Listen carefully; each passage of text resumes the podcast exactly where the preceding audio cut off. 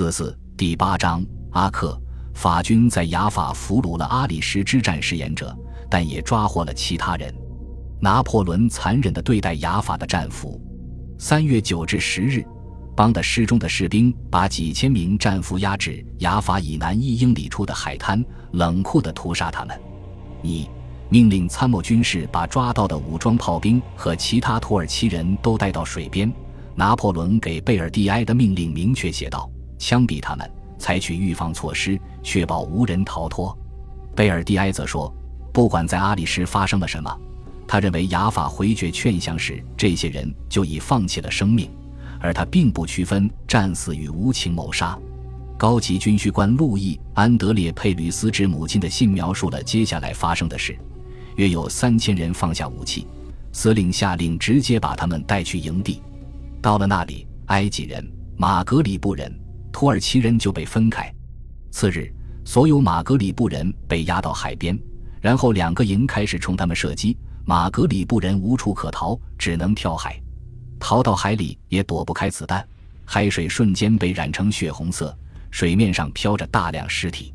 少数人本有机会靠礁石逃出升天，那两个营便派人坐船来解决他们。我们在海边留下一支分队。一些被残酷屠杀的人注意到了我们的背信弃义，命令建议我们不用火药，而我们也凶残到用刺刀杀人。这个事例将教会敌人不能相信法国人。三千名牺牲品的血池早会叫我们血债血偿。他说对了。一八零一年五月，法军弃守尼罗河畔的阿夫特，没逃掉的人都被土军斩首。在场的英国人抗议暴行。土军的回答则是几声怒吼：“雅法，雅法，雅法！”屠杀的另一位目击者克雷特莱尚未看到，我们枪决了第一队俘虏，剩下的遭骑兵冲击，他们被赶进海里，试图游到离岸几百码的礁石上，但这些不幸的可怜人被海浪吞没，最终未能获救。当时的法国史料所载死亡人数大相径庭。但他们给出的数字一般在两千二百至三千五百人，更严重的说法的确也有，但多出自心怀政治动机的反波拿巴主义者。雅法城破，全城沦陷，多语种的土军坚守仅剩的旅馆。欧人承诺法军会宽待他们，但拿破仑下令处死所有人，因为在阿里什起事者只有约两千人，他肯定处决了没参加阿里什之战的人。个中自然有种族因素，拿破仑不会杀害欧洲战俘。拿破仑本人声称死亡人数不足两千，并说他们这些魔鬼太危险了，不能再放一次。我别无选择，只能杀人。又有一回，他承认死了三千人，对一位英国议员说：“好吧，我有权利。他们杀了我的信使，割了他的脑袋，挑在长矛上。”我没有足够补给养活法国人和土耳其人，其中一个必须完蛋。我没有犹豫，以食物为由不能服人，因为他在雅法缴获了约四十万份饼干和二十万磅大米。然而，当时他很可能想到自己的兵力太少，没法分出一个营押送这么多战俘经西奈半岛回埃及。拿破仑对巴黎九月屠杀的看法，以及他在比纳斯科、维罗纳和开罗的行为表明。若为情势所需，他觉得可采取无情措施。他特别在意确保受过训练的八百名土耳其炮兵无力再战。拿破仑曾经相信土耳其人的誓言，但没法指望他再信一回。敌人杰扎尔现年七十九岁，半个多世纪来，他的极端暴行一直为人传说。当年，他将四百名基督徒缝进口袋，然后把袋子丢进海里。拿破仑很可能认为自己也要像杰扎尔一样冷酷。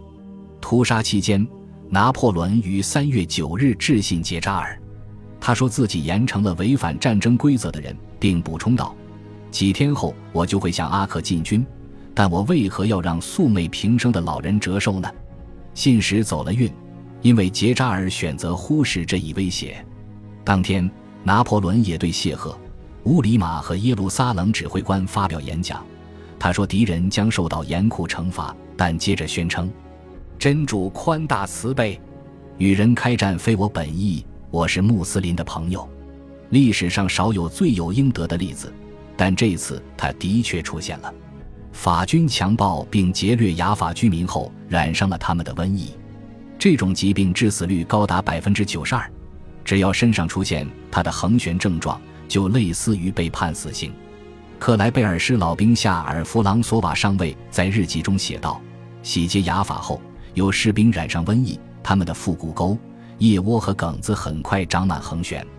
不到二十四小时，病人的身体和牙齿都变成黑色。染上这种恶疾就会高烧身亡。此疾病是鼠疫，当时中东流行多种瘟疫，它是最严重的之一。”拿破仑下令把旧雅法海边的亚美尼亚修道院医院改成传染病医院。三月十一日，他与德热内特探视医院，军饷官让皮埃尔多尔称，他抱走躺在门口的瘟疫患者。我们吓了一大跳，因为那个病号的衣服上全是白沫与令人恶心的横旋脓水。拿破仑与病人交谈，安慰人心，振奋士气。一八零四年。安托万让格罗创作的不朽名画《波拿巴探访雅法传染病医院》描绘了这一场景。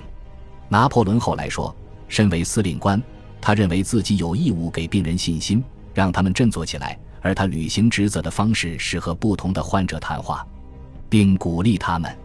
他说自己也染上瘟疫，但很快康复。拿破仑相信属易受毅力影响。多年后，他说：“精神高昂。”不被必死之念左右的人大多痊愈，但心灰意冷者几乎都是恶疾牺牲品。三月十四日，拿破仑离开雅法，向阿克进军。次日，皇家海军巡航舰推修斯号与老虎号到达阿克港边，船上有英国海军准将西德尼·史密斯爵士以及拿破仑的布列勒同窗、法国保王党人、军事工程师安托万·德·菲利波。除了逐退法国侵略军的渴望，英国、俄国、土耳其联盟没多少共同目的。可这一愿望已经足以让皇家海军努力阻止拿破仑拿下阿克了。一千一百零四年，十字军领袖耶路撒冷国王鲍德温一世攻陷阿克，后来他再次修筑八英尺厚的城墙。几个世纪以来，阿克的城防大大削弱，但鲍德温修的城墙仍然矗立，尽管不算太高。而且城外有一条很深的护城河，港口守军包括约四千名阿富汗人、阿尔巴尼亚人与摩尔人，以及杰扎尔的犹太裔优秀参谋长哈伊姆·法尔西。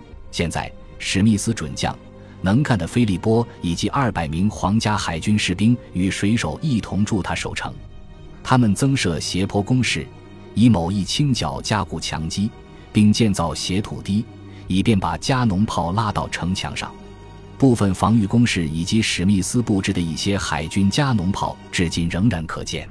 三月十五日，那不鲁斯的阿拉伯骑兵在卡孔与法军小战，拿破仑、拉纳和克莱贝尔轻松打退进攻，仅折损四十人。三天后，拿破仑就得在俯瞰海法的悬崖上惊恐地观望了。海军旅级将军皮埃尔·让斯唐德莱率九艘船只运送拿破仑的所有工程炮。这支小型舰队绕过加密山海角时，正好落入老虎号与特修斯号之手。六艘船被俘，另有三艘逃往土伦。于是，拿破仑最重型的武器大都被送去阿克对付他自己了。事件进程也转入另一个同样明确的讯号：杰扎尔恢复老一套了，将他派去求和的信使斩首。三月十九日中午，拿破仑开始围攻阿克。在三百码外围着城池修工事挖战壕，他准备先用自己的轻型炮轰城，打开缺口后即命令法军全力猛冲，并希望仍可借此拿下城池。拿破仑司令部设在距阿克一千五百码的屠龙山坡，此地恰是一千一百九十一年狮心王理查围攻阿克时的司令部旧址，但他的部分围城战线被迫经过蚊虫肆虐的湿地。因此，军中很快爆发了疟疾。法军着手挖掘战壕，并制作围城工事需要的树柴、宝蓝和导爆药卷。乍一看，这个地方守不住。多格罗认为，似乎很难撑过八天。我们以为，只要我们站在阿克城下，帕夏就会想起轻易失守的雅法命运多么悲惨，心生恐惧。多格罗借事后诸葛之辩总结道：“此时拿破仑应该回埃及，因为杰扎尔失去了阿里什、加沙和雅法，三月十八日又丢了海法，他已无法继续威胁埃及。而且拿破仑撤退前可留人驻守海法，但此次入侵的首要目标是消灭在大马士革集结的土军，拿破仑尚未达成目的。接下来的九周时间里。”拿破仑至少对阿克发起了九轮大攻势、三轮小攻势。与此同时，他还得派兵防备土耳其人、阿拉伯人与马穆鲁克。好在他们没有协同行动，而是一个接一个来袭。他一度紧缺弹药，只好花钱雇士兵捡拾皇家海军舰队和阿克城发射的加农炮炮弹。捡一发炮弹的报酬介于半法郎和一法郎间，视其口径而定。并非只有法军实施激励措施，土军之所以多次出击，原因之一便是他们可拿法国人的脑袋换杰扎尔的丰厚赏金。三月二十八日，一发加农炮炮弹落入拿破仑的两名副官，欧人与新任督政菲利普·梅兰德杜艾之子安托万·梅兰之间，距他自己仅三步之遥。在一次炮击中，某座塔楼有些塌陷。法军随后进攻，但因为梯子太短，行动告败。法军士气于是遭受打击，这可以理解。有一次，土军出击后，法军战斗了好几个小时才击退敌人。战斗工兵开始在另一座塔楼下埋地雷，但被反雷对策挫败。感谢您的收听，喜欢别忘了订阅加关注，主页有更多精彩内容。